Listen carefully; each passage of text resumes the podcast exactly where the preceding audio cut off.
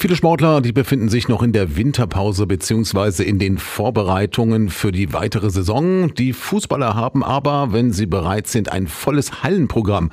So auch am letzten Wochenende beim 37. Sparkassencup in Afferde.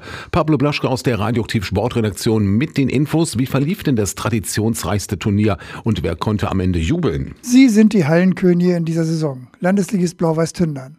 An drei Turnieren haben sie teilgenommen und dreimal gewonnen. So auch beim Sparkassen Cup in Afferde.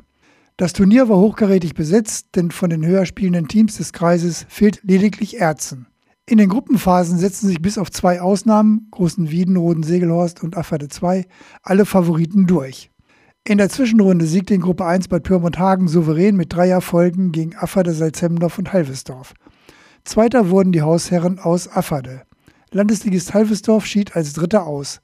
Wahrscheinlich auch, weil sie zeitgleich am Turnier in Springe teilnahmen.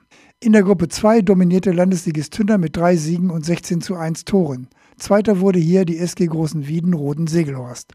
Im Halbfinale schlug Pyrmonthagen dann Großen Wieden mit 3 zu 1 und Tündern gewann gegen Afferde mit 2 zu 0.